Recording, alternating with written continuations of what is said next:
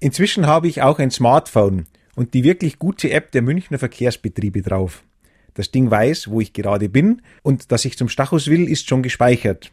Also ist es nur ein einziger Fingerwisch, um zu erfahren, wann die nächste S-Bahn fährt und wie viele Minuten diese gerade Verspätung hat. Ist doch super, oder? Da gibt es nur ein Problem. Ich nutze die Funktion nicht. So wie ich vorher auch nicht auf den Fahrplan geschaut habe. Ich gehe aus dem Haus, wenn ich fertig bin und wenn ich am Bahnhof den nächsten Zug einfahren höre, während ich mein Radl absperre, dann beeile ich mich überhaupt nicht. Meine Linie fährt alle zehn Minuten, ich muss schlimmstenfalls neuneinhalb Minuten warten. Und das ist ganz und gar nicht schlimm. Im Gegenteil, das ist geschenkte Zeit, die mir ganz allein gehört.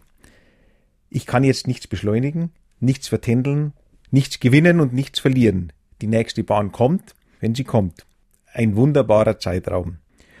Und wenn der Herbst dann noch wie heuer Farben in die Büsche und Hecken am Bahndamm zaubert, die mir der ganze Tag nicht wird bieten können, dann wird diese Wartezeit richtig traumhaft. Einfach nur warten, wie im Advent.